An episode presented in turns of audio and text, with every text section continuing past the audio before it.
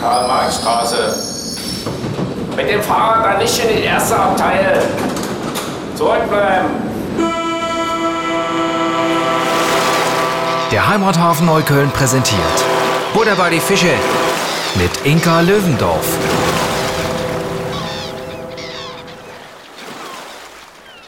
Herzlich willkommen, liebes Publikum. Wir machen weiter mit unserem Live-Podcast. Podcast. Deswegen gibt es eigentlich einen Popschutz, damit es nicht passiert. Oder Leute, die sprechen können. Gut, ich freue mich sehr, dass ihr alle hier seid. Wir sind direkt und live aus dem großen Saal des Heimathafen Neukölln und ich begrüße nun meinen zweiten hochbegabten Studiogast. Einen tosenden Applaus bitte für Thorsten Nagelschmidt.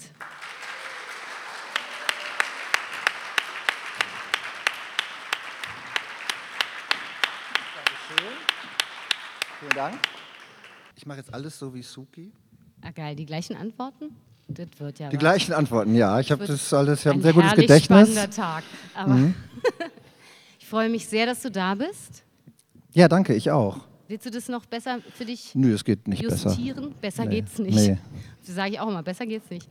Ich, ähm, ich bin voller Bewunderung und Demut äh, dir gegenüber. Ich lese wahnsinnig gerne und ich habe, für die, die es nicht haben, mit Beginn der Pandemie ein Buch mir gekauft und das heißt Arbeit. Und es ist von Thorsten Nagelschmidt. Man glaubt es nicht. Da steckt eine Menge Arbeit drin. Es ist ein sehr affengeiles Buch. Ihr solltet das alle mal lesen. Es geht um Berlin und Sehr affengeil. es ist nicht affengeil, also es ist ein- sehr eine- affengeil. Ihr merkt, ich bin einfach so richtig Nicht, am, nicht, nicht affengeiler am oder so. Zahn der Ja. Zeit in meinen Ausdrücken. Immer voll Am drauf. Affenzahn der Zeit. Am Affenzahn geilsten drauf. So. Ich habe gelesen, tatsächlich, also nicht ganz durch. Auf Seite 199 habe ich ja, da dann ein muss neues ich Buch leider genommen. das Gespräch abbrechen. Äh, Da äh, bin ich jetzt noch nicht weitergekommen. Ist, ähm, da ist mir mal wieder was dazwischen gekommen. Kennt ihr ja. aber das ist ja schon mal äh, für mich ganz schön, dass du es gelesen hast. Äh, ähm, Be begonnen. Wäre jetzt auch gar nicht Voraussetzung für diesen Abend. Aber ich komme ja aus der äh, Musik und habe dann ähm, 2007 mein erstes Buch gemacht und da habe ich ganz oft, äh, also das, das, das kann man auch noch so lesen, das ist dann auch so in Amazon-Kundenrezensionen. Wir tun ja immer alle so, als würden wir die nicht lesen, aber natürlich lesen Amazon wir die, checken wir die alle immer Ja. minütlich, wenn, wenn was rauskommt. Und da ähm, äh, krieg, kriegen Menschen wie ich, die, und ich finde das auch gar nicht so schlecht, aber man hört oft, Du, äh, ich finde, also Bücher finde ich scheiße und Literatur interessiert mich gar nicht, aber deins fand ich gut. Ah ja. Und dann ist so, ja, mh, danke. ist halt so ein bisschen vergiftetes äh, Lob natürlich Ja. auch. Könnte man meinen, gleichzeitig ähm, weiß ich das aber irgendwie auf eine komische Art auch zu schätzen, dass äh, Leute meine Bücher lesen, die nicht aus nicht, nicht nur aus dem irgendwie Bildungsbürgertum oder so kommen, sondern da auch einfach Leute sind, die gedacht haben, so, ja, ich lese nicht so viel, aber die Band fand ich gut, naja, okay, dann kaufe ich mir halt mal dieses Buch, ah, hat mir sogar gefallen oder so. Ne? Das ist eigentlich auch, eigentlich auch was, was Schönes und gleichzeitig stutzt man aber immer so ein bisschen, wenn man dieses Kompliment hört. Ja. Ja. Äh, auch dieses bisschen so schambehaftete finde ich interessant. Ich lese ja eigentlich nicht, aber Mhm. Genau, und das ist, interessant. genau, dieses Schambehaftete es ist wirklich sehr interessant und da muss ich auch sagen, bin ich auch irgendwie angetreten, das, das abzubauen, Ja. weil das nämlich gerade in diesem ja, Bildungsbürgertum oder so sehr verbreitet ist. Und bei Musik hört man das eigentlich nicht. Also als, als Schriftsteller höre ich das so höre ich das oft, dass so Leute sagen, ey, ich fand das echt gut, aber ich habe auch eigentlich keine Ahnung, weil ich habe ja diese Klassiker alle nicht gelesen oder so und deswegen darf ich mich ja eigentlich eventuell gar nicht dazu äußern. Bei Musik gibt es das nicht. Also niemand würde irgendwie zu einer Pop oder Rock oder Hip-Hop oder was auch immer irgendwie Band äh, ankommen und sagen, du, eure letzte Platte finde ich super, aber eigentlich kann ich mir gar kein Urteil erlauben, weil ich kann ja keine Noten lesen oder sowas, ja? Nee, es gibt auch voll wenig deswegen- Leute, die sagen, ich höre eigentlich keine Musik, aber deinen Song habe ich gehört. Also gibt es Genau. super selten einfach. Du, ja, genau. Äh, Es so. ist natürlich auch schwierig, keine Musik zu hören, wenn Es- man ab und zu mal irgendwie in Ja. Edeka muss. Oder Es ist aber so. auch nicht so negativ konnotiert, wie ich habe ein Buch gelesen. Komischerweise. Also ich finde, das ist ein guter Schritt von dir, da anzutreten und zu sagen, Leute, es ist okay, mal ein Buch zu lesen. Also, juhu! Siehste, und das sind die, äh, Mazel Tov! das sind die Vielen Punks, herzlichen Dank. Äh, die Dafür dann sind auch wir zu meinen live. Veranstaltungen kommen. Ja, dein und Freund? auch mit Flaschen werfen dann Ja. zwischendurch. Ja. Äh, Warum nicht? Du und ganz kurz, also dieses Buch beschreibt ja so ein bisschen diese Stadt, äh, wie sie leibt und lebt und das, was da so unterwegs ist und halt der- seiner Arbeit nachgeht. Und sind es wahre Geschichten und Begebenheiten von Menschen, denen du entgegengekommen bist, oder ist das alles absolut fiktiv? Ähm, also weder noch. Darüber muss ich nachdenken. Ähm, ja, ich finde es irgendwie ehrlich gesagt keine gute Frage.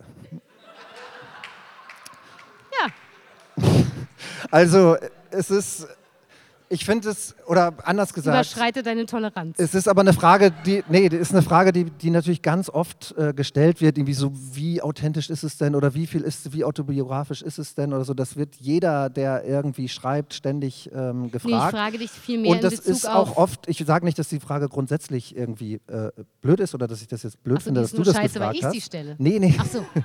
ähm, sondern dass es halt äh, ja um Kunst geht und, äh, und natürlich da immer alles äh, reinspielt. Und mir persönlich, muss ich sagen, auch als, als Konsument sozusagen, ähm, stößt es mittlerweile eigentlich so bitter auf, dass jeder zweite Spielfilm noch vorn rangestellt hat, based on a true story. Als wenn es das dadurch irgendwie wertiger äh, machen würde, als wenn nicht irgendwie die, die Kunst sozusagen äh, genügen würde oder als wenn man auch eigentlich niemand mehr zutrauen würde, sich auch mal was auszudenken. Also so ganz grundsätzlich. Äh, trotzdem Kern der Frage, um Ja, es kurz zu erklären, also äh, bevor ich dich unter den Scheffel stelle mit denke, du, du kannst dir nichts ausdenken, was ich so in der Form jetzt nicht machen würde, das liegt mir sehr fern. Nee, in- in Wollte ich eher darauf hinaus, dass ich das so irre realistisch finde und dass es tatsächlich viele Figuren gibt und ein Erlebnis auch darin, was mich total berührt hat. Und zwar, da geht es dann um so eine ausgeraubte äh, Späti-Betreiberin, ich nenne solche Frauen dann immer Mechthild, die heißen bei dir anders so. Aber äh, das fand ich so interessant, weil genau so ein Erlebnis hatte ich mal gehabt und dann fand ich das so irre, das zu lesen, dass du genau sowas beschreibst. Und genau so eine Figur, die ich sehr gut kenne, beschreibst. Und zwar in ihrer Wortwahl einer Ü50-jährigen Frau, die mit, allen, mit allem Wohlwollen angetreten ist und äh, Berlin begegnet und natürlich ans, an ihre Grenzen stößt. ja sehr sozusagen. desillusioniert ist. Und in diesem, dieser Szene, worum es bei dir geht, ist halt eben, sie wird sexistisch diskriminiert und reagiert mit Rassismus sozusagen darauf. Aber ähm, nicht, weil sie irgendwie eine schlechte Person ist, sondern weil sie komplett irgendwie am Limit ist. Und ähm, also diese Szene jetzt zum Beispiel ganz konkret hat es so irgendwie nicht gegeben, aber ich habe für dieses Buch ähm, tatsächlich sehr viel recherchiert und mit sehr vielen Menschen geredet und ich habe mir auch tatsächlich natürlich irgendwie Sachen genommen, die die mir erzählt haben und die dann sozusagen aus dem Leben gegriffen sind. Und ähm, bei diese, dieser Art Literatur, die ich ähm, schreibe, vielleicht so ganz grob als sozial-realistische Literatur irgendwie vielleicht bezeichnen könnte, ist es natürlich wichtig, dass irgendeine Art von Authentizität sozusagen suggeriert wird, weil ich ja natürlich möchte, dass meine Figuren glaubwürdig sind und dass man denen das abnimmt. Und im besten, in den besten Momenten ist es natürlich so, dass jemand beim Lesen mich sozusagen vergisst, also den Schriftsteller vergisst, sondern irgendwie ganz nah bei den äh, Das Figuren ist dir ist total gelungen, kann ich dir sagen. Aber und so die auch wirklich so akzeptiert, wie die sind, mit all ihren Brüchen und all ihren Widersprüchen und all ihren Unzulänglichkeiten. Und die sind natürlich nicht alle irgendwie perfekt oder korrekt oder so. Das wäre auch wahnsinnig langweilig. Also die, die müssen nicht mal sympathisch sein. Ich finde, äh, Romanfiguren müssen interessant sein. Das ist eigentlich äh, viel wichtiger. Und ähm, und in dieser, in, die- in dieser ähm, Szene musste das halt alles irgendwie so rein. Und äh, bei Arbeit, also bei, bei dem Roman, ist es jetzt eben so, dass es ähm, einen Haufen Hauptfiguren gibt, also 13 in meiner Zählweise. Ich habe aber auch schon Rezensionen gelesen, wo es mal 10 oder 15 oder so waren. Für mich sind es 13, also 13 Personen, die wir so Camera-Eye-mäßig begleiten. Das heißt, wir sehen und fühlen und empfinden das, was die sehen, fühlen und empfinden. Und zwar mit ihrem ganzen Erfahrungsschatz, den sie halt haben. Also mit der ganzen Sozialisation und, und, und Ausgrenzungserfahrung vielleicht oder, oder Klassenzugehörigkeit oder, oder Bildungsstand oder sowas. Und da die natürlich sich alle, ähm, da Sprache halt sehr wichtig ist, also ich habe äh, das versucht zu vermeiden, so wahnsinnig viel zu psychologisieren und über meine Figuren zu erzählen, sondern sie sollen lieber über sich selbst erzählen, in, in der Art und Weise halt, wie sie sprechen vor allem und wie sie denken. Und ähm, da war das dann natürlich, und deswegen ähm, rudere ich hier gerade so ein bisschen zurück, war es natürlich sehr wichtig, ähm, die glaubwürdig zu machen und ähm, auch zuzuhören. Also ich habe halt sehr lange an dem Buch gearbeitet, dreieinhalb Jahre, äh, also einen Zeitraum von dreieinhalb Jahren, nicht dreieinhalb Jahre ähm, äh, so 9 to 5 oder so. So arbeitet man ja zum Glück auch irgendwie als äh, Schriftsteller nicht. Nicht, dachte ich. Ja. Nee, das wäre natürlich gar, eigentlich gar nicht so schlecht, wenn man das könnte, aber es funktioniert ja oft Nee, so du, hast nicht. ja auch noch, du machst ja auch noch Mucke nebenher und bist auch noch Künstler. Ich habe irgendwas gelesen von, du beißt da so Lithografien aus. Äh, weiß gar nicht, was man damit macht eigentlich, aber wie man das macht. Aber du hast ja richtig zu tun. Du bist ja, also du musst ja die ganze Zeit dich aktiv hier irgendwie. Ja, ich habe irgendwie, für mich funktioniert das sehr gut. Ich habe, ähm, also die Linolschnitte, die ich mal eine Zeit lang gemacht habe, habe ich, ich habe jetzt schon wirklich jahrelang keinen mehr gemacht. Das war Linol, nicht Lithografien. Nur, dass ihr es wisst. Wollte ich nochmal klarstellen. Ist nah Ich dran. weiß aber, ganz, voll daneben. weiß auch ja. nicht, was es alles ist, Also. ehrlich gesagt. Also es ist so, ich bin so irgendwie Autodidakt in allem, was ich mache und so sehr DIY, komme aus so einem DIY irgendwie Umfeld und Das ähm, heißt do it yourself, das habe ich auch erst vor kurzem gelernt. nee, ich möchte das nochmal wirklich auch für die älteren Zuhörerinnen und Zuhörer, möchte ich das ich dachte, erklären. das kennen nur noch die Älteren. nee, die, äh, die stolpern so dermaßen über deinen Begriff gerade, deswegen erkläre ich das Ah ja, jetzt okay. nochmal. Ich dachte, das wäre schon so ein alter Scheiß irgendwie. Nee, ist bestimmt aus den 70ern, aber.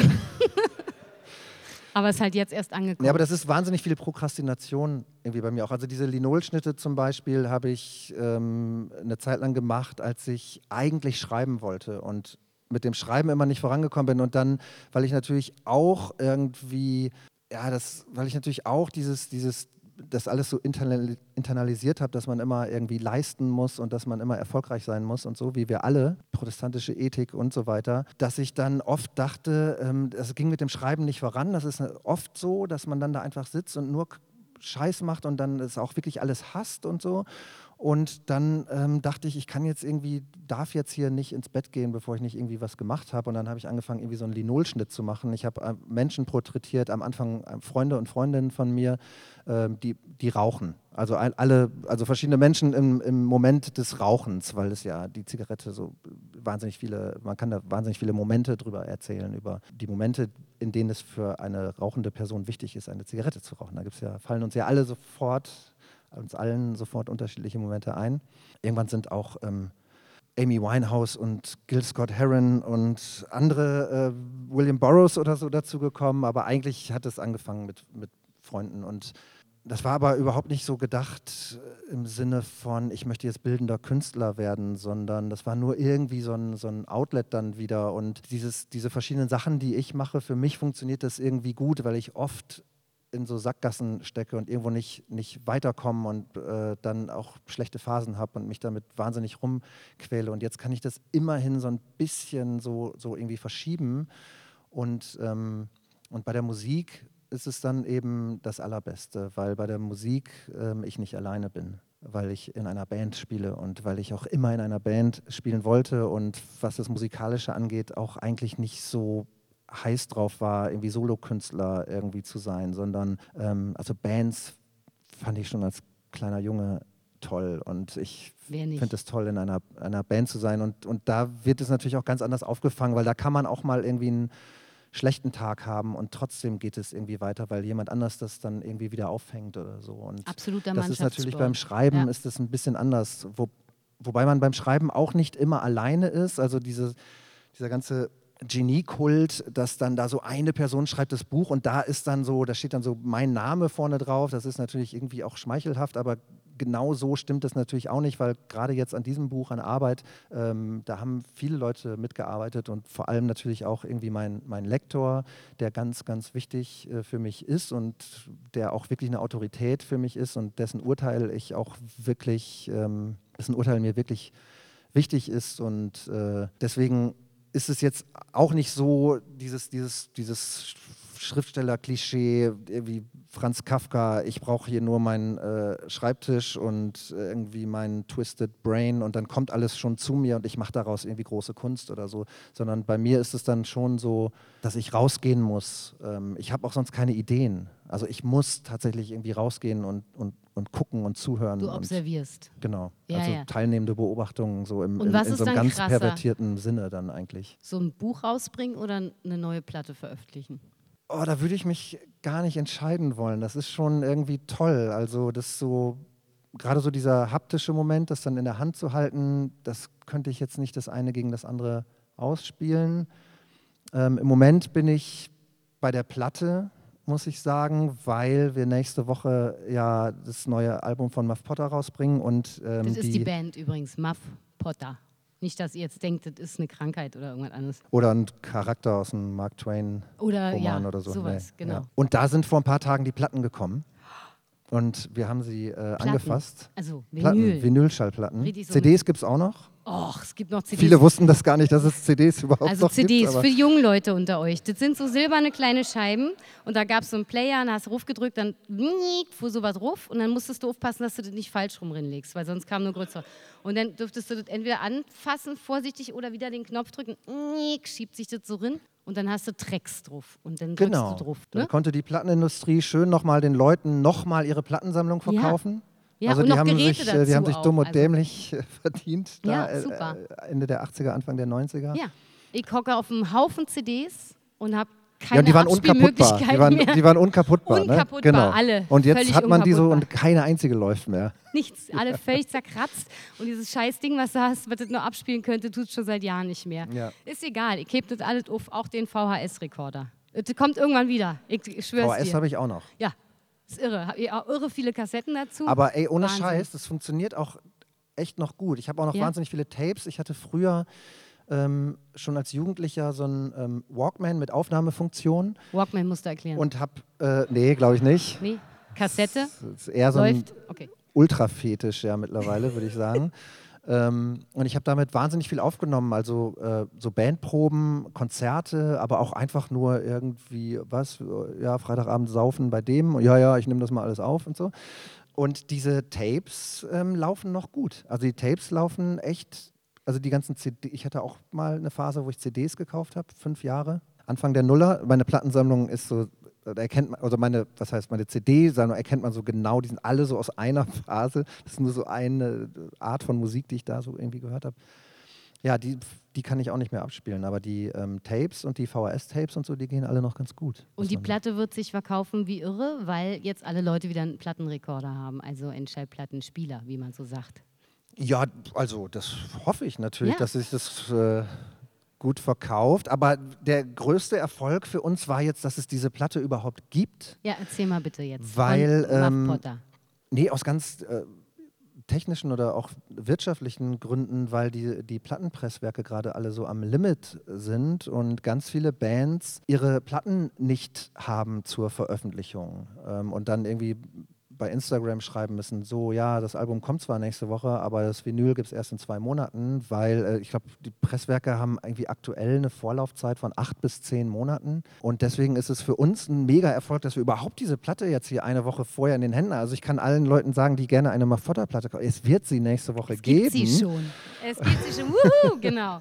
Und das ist schon echt toll. Wir bringen die halt selbst raus auf unserer äh, eigenen, bandeigenen Plattenfirma Hacks Plattenkiste. Und das ist so eine kleine DIY-Indie-Klitsche. Und Haben wir das schon ist erklärt. für uns, äh, ja, Indie kannst du noch erklären oder Klitsche vielleicht auch noch. Aber, Klitsche, äh, ey, ja. wer Klitsche nicht kennt, sorry. Dann äh, anderer Podcast, sorry.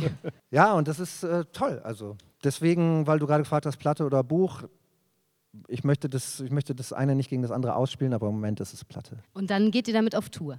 Ja, Sehr schön. Und wo spielt ihr in Berlin? Wir spielen ähm, in Berlin am Tag, am 26.08., wenn das Album rauskommt, ein Radiokonzert auf der Dachterrasse von Flux FM. Das ist so, da passen nur 100 Leute drauf. Das wird so gibt es auch keine Tickets zu kaufen, nur so Verlosungen und so.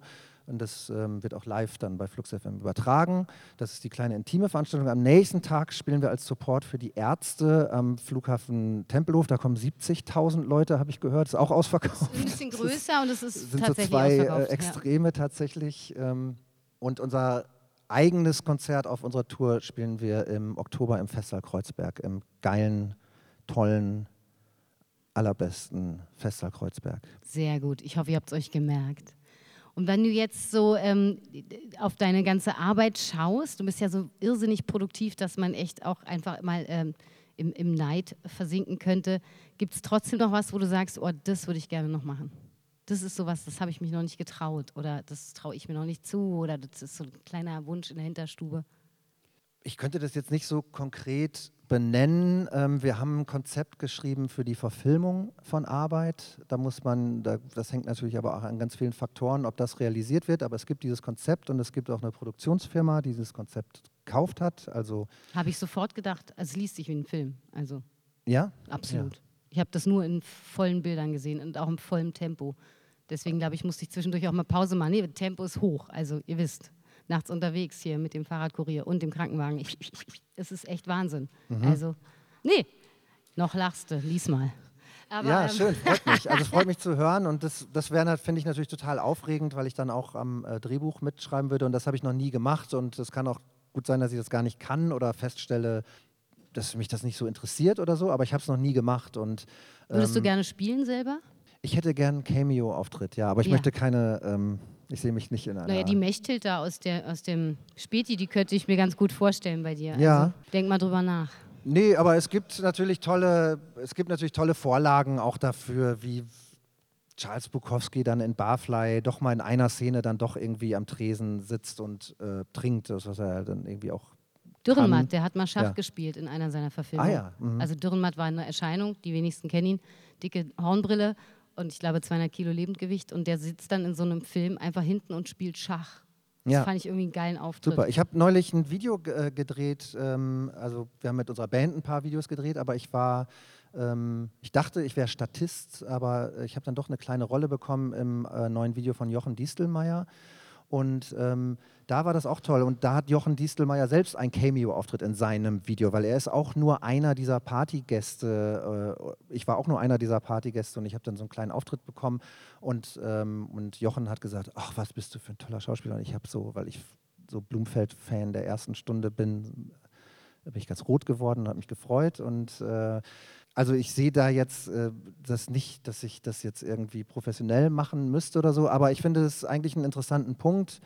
Ich sehe dich da total, weil du so ein Einfühlungsvermögen hast. Das äh, ist eine große Grundvoraussetzung für dieses Genre. Ja? ja? Ist das so? Ja, ja, Ein bisschen Sprache ist nicht schlecht, wenn man es kann. Also zwischendurch auch mal Hochdeutsch. Ich probiere das auch gerade, falls ihr es ja, noch nicht Berlin ist gar nicht mehr. Nee, weil ich, äh, ich bin ja, ich arbeite nur über Spiegelneuronen. Also mhm. wenn du jetzt anfängst, Arabisch zu reden, mache ich da auch mit. Also ja. wirklich ganz schlimm bei mir. Ist ganz, ja, ganz schrecklich, Cameo-mäßig. Äh, also äh, mit Zuki war das natürlich, das liegt mir, das ist ja natürlich, muss ich nicht nachdenken. Verstehst du? Kennst bei dir muss ich jetzt Stellen äh, in meinem Hirn aktivieren, deswegen bin ich auch total über anstrengend gerade. Also bei mir ich musste, ich musste neulich Weißt du? Weil queer Hochdeutsch mit dir. Ja. Aber ich weiß, du kommst aus Westdeutschland und ich bemühe mich, dir auch noch einen Gefallen zu tun. Also das ist so. Ich musste einen, neulich an einen Film denken. Empathie und Mitleid. Also den ich unbedingt Mischung. mal wieder ja. sehen will und der mir jetzt gerade einfällt: Sellig von äh, Woody Allen. Kennst du ah, den? ja, nee, kenne ich nicht. Wo er dieses super Chamäleon ist, das sich allen äh, ja. anpasst. Das ist ein ganz, ganz toller Film. Ja, ja, das passiert bei mir sofort. Also das ist äh, schrecklich. Ich sitze ja auch schon da wie du, verstehst du? Also da Was? ist ja schon.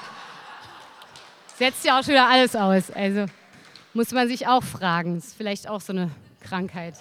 Mal gucken. Aber ich Wenn ich jetzt, jetzt tierisch manspreade, machst du dann äh, also. Wenn du jetzt manspreadest, so ja. erklär mir erstmal nochmal den Begriff genau. Nee, das ist. Also.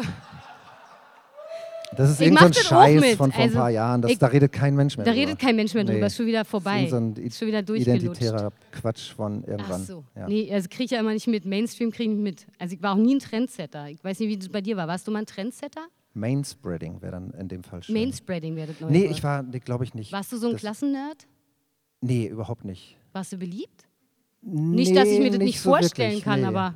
Nee, ich habe relativ früh, also ich war relativ, ähm, ich habe relativ früh Punk entdeckt und zwar, weil jemand in meine Klasse gekommen ist, der ist zweimal sitzen geblieben und der saß da und der sah aus wie Sid Vicious, also der sah wirklich aus wie Sid Vicious, ja. inklusive diesem Schloss und der ganzen Frisur und so und ich hatte schon mal irgendwie von so ein paar Metal-Bands äh, gehört oder hatte so, so ein bisschen so, na, irgendwie so, schon so ein bisschen so ein Interesse an irgendwie rebellischer Musik. Und ähm, dann saß der da und ich dachte, Alter, was, das gibt's ja gar nicht, das ist ja das Allerbeste und ich will unbedingt sein Freund sein. Und äh, habe das auch geschafft in kürzester Zeit. Und der hatte eine Band und hat gesagt, äh, der Gitarrist wäre ausgestiegen und der Bassist würde jetzt Gitarre spielen und jetzt bräuchten sie einen neuen Bassisten. Und dann habe ich gesagt, ja, äh, nimmt doch mich. Und dann hat er mich äh, zur Was Probe. du gar nicht konntest? Nee, ich habe bei der ersten Probe, ähm, wo tatsächlich schon der Muff Potter Schlagzeug, der spätere Muff Potter Schlagzeuger auch am Schlagzeug saß. Also das erste Mal, dass ich je in einem Raum mit anderen Leuten zusammen Musik gemacht habe, war mit unserem Schlagzeuger Brahmi zusammen. Das ist eine ganz romantische. Das ist eine ähm, äh, Liebeserklärung, Geschichte. ja. Und ähm, ich bin da reingekommen und die haben mir einen Bass, ich hatte ja auch keinen Bass, die haben mir einen Bass gegeben und ich habe gesagt, ähm, der hat ja nur vier Seiten. Ich wusste nicht, dass ein Bass nur vier Seiten hat. Und äh, sie haben mich, und dann haben die halt so geguckt und ich habe gedacht, scheiße, das war's. Und ich dachte wirklich so, ich habe wirklich gedacht, es ist ganz, ganz, ganz wichtig, dass das funktioniert, weil das ist mein Ticket raus irgendwie aus dieser Aus was? aus dieser westfälischen Stadt und dieser, dieser, dieser kleinbürgerlichen, äh, langweiligen Welt und auch überhaupt auch das Ticket in die Musik rein, weil ich jetzt schon immer ähm, Musikfan gewesen war und so. Und ich wollte unbedingt, dass es klappt. Und sie haben mich dann auch irgendwie behalten. Trotz der Und- vier Seiten. Kannst du die vier Seiten noch spielen? Ja, also ich, also ich brauchte gar nicht alle vier, ehrlich gesagt, bei der Band. Blöde Frage. Ich weiß nicht, was das Voll sollte. bekloppt die Frage. Ja. Ja. Und denn? War es dein Ticket raus? Also kam dann Ruhm, Fame, Drogen und Mädchen? Oder was kam dann? Ja, genau. Also äh, ehrlich genau in gesagt, der Reihenfolge. Ich wusste es. Ich wusste auch, das, ja. Ich Nee, also halt ich bin wirklich, ich bin auch ein Verfechter von dieser ganzen Idee von Sex, Drugs and Rock'n'Roll. Also wenn man das so ein bisschen irgendwie erweitert, sozusagen, also wenn man, wenn man ne, das wird ja jetzt, viele stutzen dann jetzt vielleicht erst, weil das ist irgendwie so ein, so ein veraltetes Männerkonzept oder sowas ist, aber ich finde, das für mich ist es Gilt schon... aber auch für Frauen, möchte ich ganz Genau, kurz sagen. also erstens- zu meiner Verteidigung. Genau. Das ist auch für mich absolut Genau, der das finde ich nämlich- Motivationsfaktor hoch 10 gewesen, mich jemals auf eine Bühne zu stellen. Genau, deswegen es ist wahnsinnig ist wenig davon eingetreten, total aber verkürzte Also, Kritik daran, Ja. dass irgendwie nur Männer irgendwie an Sex interessiert seien oder so ein oder Quatsch. Drogen und Rock'n'Roll. Genau. Das ist ja Quatsch. Und ich finde, wenn man das auch wirklich so ein bisschen irgendwie mal erweitert, also Sex im Sinne von irgendwie Körperlichkeit, was jetzt zum Beispiel für mich und für uns, für die Art Musik, die wir spielen, total wichtig ist, also dieser ganze körperliche und physische Aspekt und, und, und die, Hingabe und, und so weiter, die ganze Erotik, die darin auch liegt und Drogen vielleicht im Sinne erweitert von, von, von Ekstase. Also Es muss ja nicht wenn man selbst keine Drogen nehmen möchte, muss man das ja nicht machen. Und der Körper kann ja trotzdem irgendwie mit dieser viel, Idee von also- Drugs vielleicht etwas anfangen Mhm. und Rock'n'Roll auch im Sinne von nicht irgendwie, es muss nicht das Genre Rock'n'Roll sein, sondern eben Musik. Also dann würde ich äh, sagen, ist das immer noch das, was mich äh, am Musikmachen auch ähm, interessiert. Sex, Drugs und Rock'n'Roll. Finde ich geil. Das finde ich sehr schön. Es war auch jetzt eine sehr berührende Geschichte, dein Weg zur Musik. Es, fre- es freut mich wirklich wahnsinnig, weil ich glaube, es gibt den Moment, wo man irgendwie merkt, das kann es jetzt nicht gewesen sein als Kind. Und für den einen ist es Graffiti an der Wand, wo man sich fragt, was steht da eigentlich? Und für den nächsten ist es der Typ, der zweimal sitzen geblieben ist und man Absolut, ich habe das ist auch geil. sofort verstanden, diese Oder? Idee mit äh, aus dem, aus dem, aus dem S-Bahn-Fenster gucken und was, was ist das? Weil das, ich hatte das genauso bei, äh, ähm, also wie gesagt, ich bin nicht in Berlin aufgewachsen und ich hatte nicht diese. Subkulturvorbilder in dem Sinne, dass ich sie Nein. So auf der Straße gesehen hätte oder dass man da einfach zu einem Punkkonzert, wir mussten halt Punkkonzerte veranstalten, wenn wir zu welchen gehen wollten, weil das hat halt niemand anders gemacht. Ja, aber ich Aber meine, so ein Berliner ist halt auch nichts geworden, weißt du, weil der hatte das dann alles schon. Ich musste halt keine Punkband gründen. Ich bin einfach irgendwo zum Ja, Konzert ja, ja. gegangen und kicke, was aus mir geworden ist. Also, hab ein Theater. Äh, du hast Ja. eine Band, das ist halt, du hast Sex, Drugs und Rock'n'Roll. Ich habe äh, Ich glaube, das ist einen ist eisernen Vorhang, also ungelogen. Da fährt ein eiserner Vorhang runter. Aber ist ist jetzt die Frage, was geiler im ist. Also- Theater noch mehr, findet es nicht vielleicht mehr statt sogar als bei Also, diesen nee, ganzen jetzt, äh, ja hier die Fragen. Nee, Dienstleistungsspießerbands? weiter geht's. Äh, so, ja. wo war man stehen geblieben? Jetzt. nee, aber ich wollte nur sagen, ich hatte Ach das so. natürlich auch. Und es geht auch gar nicht nur irgendwie um, wie gesagt, nicht um ein musikalisches Genre. Es geht noch nicht mal irgendwie um Punk oder so. Das muss, das, das kann alles sein. Und ich, ich hatte das zum Beispiel, ähm, ich bin ja 76 geboren und dann in den 80ern so musikalisch sozialisiert. Und Das ich habe dann hart. irgendwie. Das hart, ja. Formel 1 gesehen und habe da Frankie Goes to Hollywood gesehen. Und das waren so die, ich habe gedacht, was ist das? Ich verstehe es nicht und ich möchte, ähm, es, ich möchte da, ich möchte, es, ich möchte da Teil irgendwie von sein. Das waren so die ersten, das war alles so aufregend und rebellisch. Das waren die ersten Crossdresser auch, die man gesehen hat und auch gleichzeitig auch irgendwie harte Männer ähm, und es war tanzbar und hatte aber auch irgendwie Gitarren und diese ganze Welt, die sich erschlossen. Ich habe mir diese Platte gekauft, das Debütalbum von Frankie Goes to Hollywood, muss man ja auch mal sagen. Ein unfassbares Debütalbum, eine Doppel-LP, sind ein paar Scheiß-Songs drauf. Aber der erste Song und gleich auch die ganze komplette erste Seite und auch der Titelsong, Welcome to the Pleasure Dome. Und ich hatte natürlich keine Ahnung, was das bedeutet, Pleasure Dome. Ich habe durch Popmusik Englisch gelernt, habe mir das versucht selbst beizubringen. Und Pleasure Dome, das ist ja ach, alter Schwede, ach du Scheiße, das ist halt irgendwie, ne? ich habe mir sofort sowas wie, wie Berghain drunter vorgestellt. Ja, so. Und das war auch so gemeint. Und das ist so ein, äh, das war so inspirierend in, den, in dem Clubcover haben sie sich dann irgendwie auf Baudelaire bezogen und auf Camus. Die kannte ich alle nicht, weil ich auch, wie gesagt, nicht aus so einem bildungsbürgerlichen Elternhaus kam. Bei uns gab es keine, es gab wirklich keine Bücher. Zwei, drei Konsalix oder so. Aber wirklich, es gab, äh, es gab das alles nicht. Was sind Konsalix? Und ich habe das alles aus. Konsalix. Ist egal. Nee, ist ganz egal. Ist was Westdeutsches. Und, ist egal, ist Westdeutsch. Ja, Westdeutsch. Diese ganze Welt, irgendwie dieser ganze Zugang zu, ähm, es gibt da noch was anderes und man kann auch anders leben, den habe ich durch Frankie Goes to Hollywood und, und andere Sachen, also den habe ich durch Popmusik. Und ähm, deswegen, man sagt ja so, Music was my first love and it will be my last und so. Und äh, deswegen ist es für mich einfach irgendwie immer noch die geilste Kunstform. Auch weil da ja alle Kunstformen zusammenkommen. Also du hast die Musik, du hast die Texte, du hast im Prinzip auch die bildende Kunst, weil wie gesagt, also wir sind zum Beispiel auch nicht in Museen oder Ausstellungen, also das bildende Kunst ist in Form von Plattencovern äh, zu mir gekommen. Und ähm, ja, Popmusik ist einfach das aller, allerbeste, was es gibt. Ich danke dir so sehr dafür, dass du das teilst. Ja, recht hat, ihr dürft auch klatschen zwischendurch. Das ist echt okay. Das stimmt. Also ich meine, ich bin dir dankbar für deine Neugierde, weil wenn die nicht gewesen wäre, dann wärst du ja jetzt nicht hier. So. Ne? Wenn man so sagt, äh, da muss doch noch was sein oder was ist denn das und so. Ne? Manche Leute sagen dann, ist egal, will ich gar nicht wissen und so. Aber das ist ja, was, glaube ich, äh, Menschen, die kreativ arbeiten, dann vielleicht von anderen Leuten unterscheiden, die irgendwie denken, das reicht alles, das ist alles gut, möchte ich ja nicht so. Und äh, jetzt ist meine nächste Frage noch, dann bist du nach Berlin gekommen. Hast du jemals dann das Gefühl gehabt, ich bin angekommen? Oder hast du noch das Gefühl, ich muss noch weiter? Oder ist das hier zu Hause? Ich glaube, ich bin an Ankommen eigentlich nicht so interessiert. Okay. Also ich verstehe das, wenn Leute das sind und ich will das auch überhaupt nicht äh, schlecht machen und äh, finde es, find gut. Aber in mir ist es irgendwie nicht so angelegt. Ähm, es kommt sogar gleich in, äh, in dem Song vor, den ich gleich noch spielen möchte, unserer neuen Single.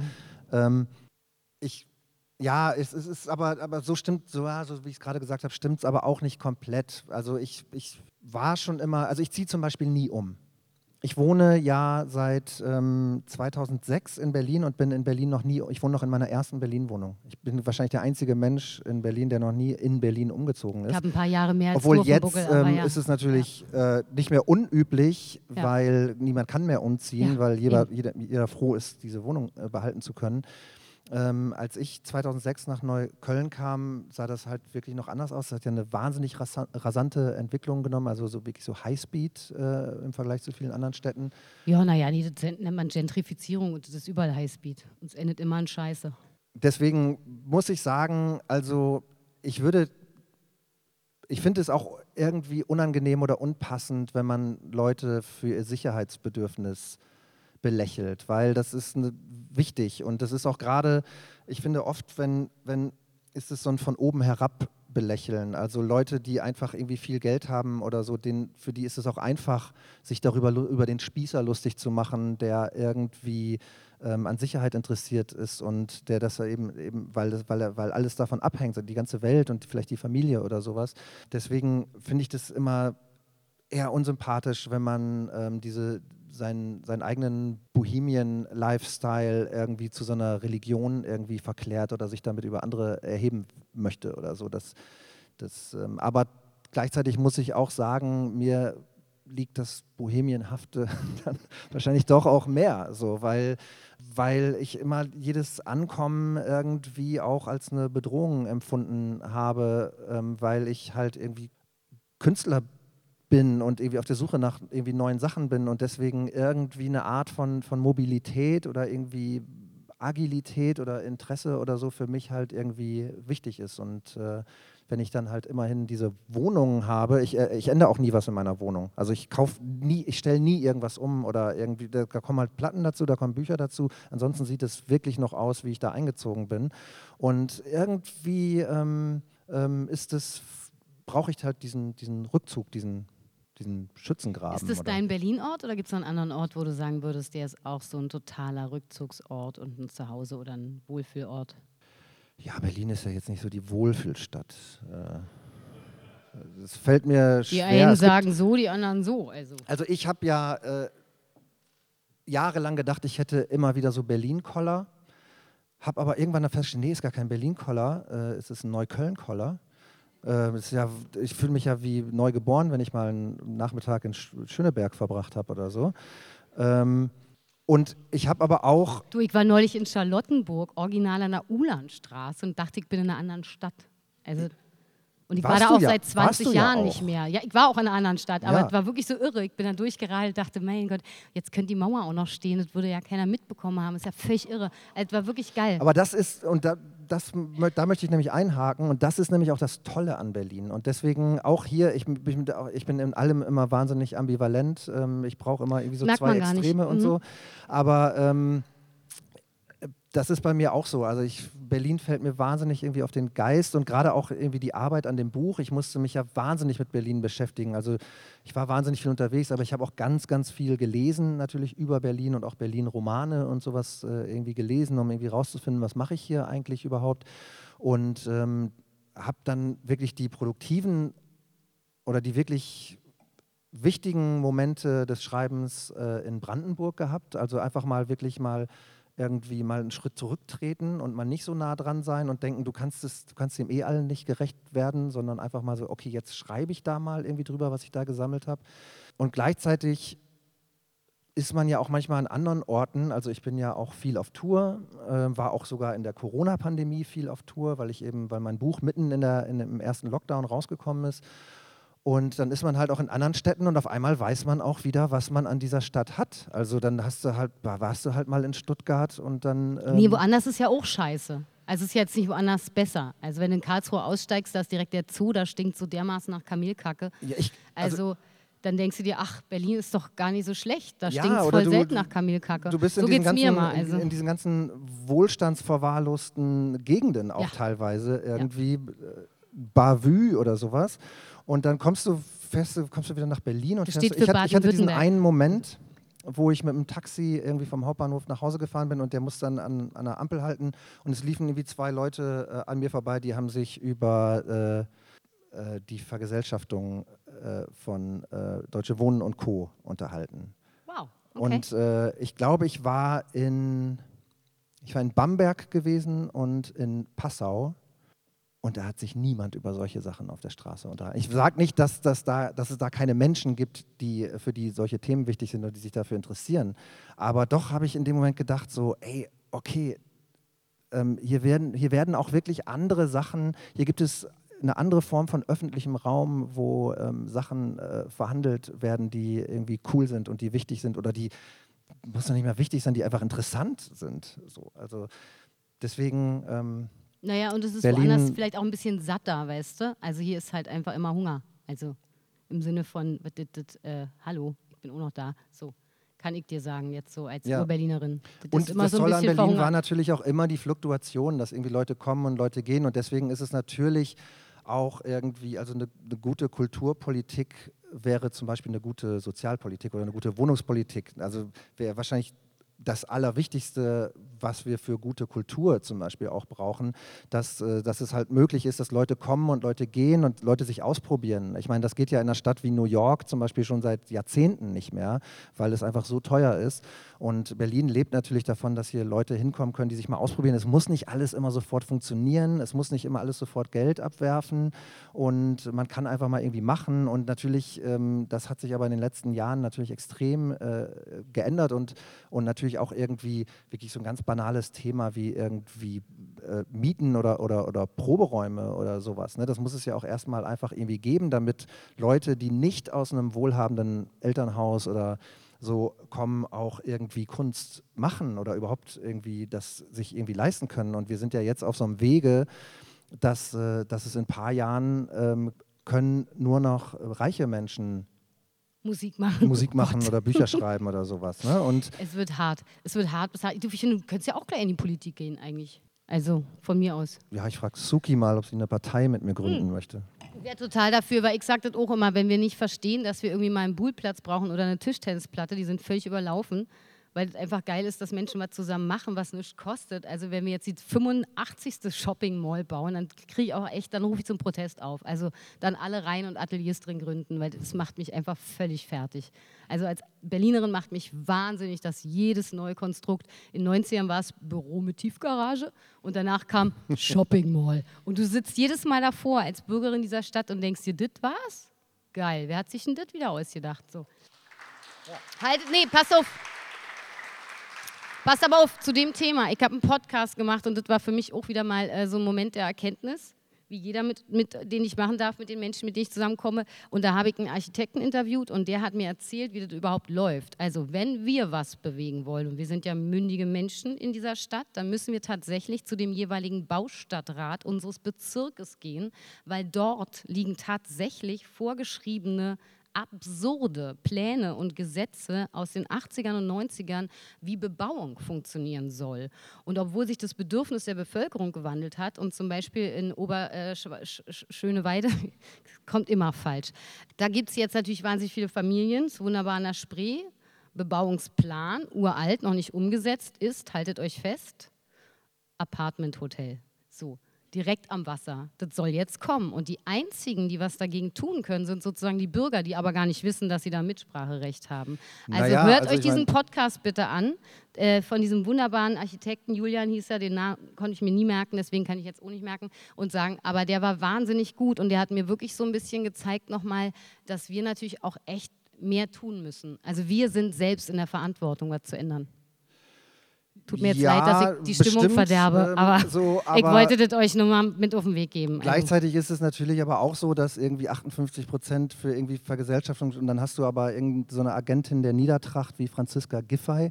Äh, und Die wir, kann ich mein, dafür. Die wir, ist, haben äh, schon, ja. wir haben schon eine rot-rot-grüne äh, Regierung. Ja? Also man könnte ja auch mal irgendwie denken, oh Mann, ey, da ist ja mal irgendwie vielleicht Fortschritt möglich, weil, äh, ne? Also, Also Entschuldigung, aber für äh, Innovation und Kultur brauchst du nicht rot-rot. Also und grün auch mal gar nicht. Ja, Wenn es okay. noch Leute gibt, die irgendwie einen Wert auf irgendwas legen, dann sind das erzkonservative Menschen, die wissen, was Literatur und Theater zu bedeuten hat und Musik. Oder das sind Leute, die kommen noch aus dem Kommunismus und haben das Gefühl, ah ja, Bertolt Brecht, ich erinnere mich dunkel. Den Rest kannst du Brösel in der Pfeife rauchen. eben. Sorry. Ja, da stimme ich So, absolut. Wollte jetzt äh, nicht böse werden, ja. aber äh, muss ich kurz. Ne? Ja. So, Ich wollte auch nur irgendwie eine Gelegenheit aufgreifen, um Franziska Giffey zu dissen. das kann ich verstehen, das mache ich auch mehrmals. Also. Bin auf deiner Seite. Wir haben diesen Laden gegründet und sie saß äh, zu linken Buschkowskis und wir hatten äh, das Problem, die Pacht zwei Monate nicht bezahlen zu können. Und Franziska Giffey sagte original laut, dass jeder das hören konnte. Meine Fresse, dass die Mädels das immer noch nicht auf die Kette gekriegt haben. Da war der Laden zwei Ah, ja, Jahre alt ist- und sie wir ist so kämpften uns durch authentisch, die ja, Kulturlandschaft. Mundwerk. Da habe ich gemerkt, Frauensolidarität ist auch nochmal so ein Thema. Da könnte ich mal mich mit Franziska Giffey hinsetzen. Oh ja, Ich würde den Platz hier sofort äh, frei du würdest ihn ja. frei machen. Wenn du Ich glaube, ich äh, würde mich dann auch frei machen. Aber gut. Ähm, oben und unten rum. Das wäre die einzige Form, wie ich ein Gespräch mit Franziska Giffey durchhalten würde, glaube ich. Aber ähm, so, bevor wir jetzt völlig abrutschen, und tut mir leid, wirklich, es tut mir leid. Ich wollte das Niveau eigentlich oben halten und nicht Berlinern. Zack, ist wieder passiert, ey. Vielen, vielen herzlichen Dank, dass du da warst. Vielen Dank, dass ihr da wart. Das war mein erster Live-Podcast und es hat tierisch Spaß gemacht mit euch allen. Ohne euch wäre es doof gewesen. Und deswegen bleiben wir noch beisammen und quatschen vielleicht ein bisschen mehr und äh, saufen für die Kunst. Kommt wieder, wir machen weiter. Bis dann. Tschüss.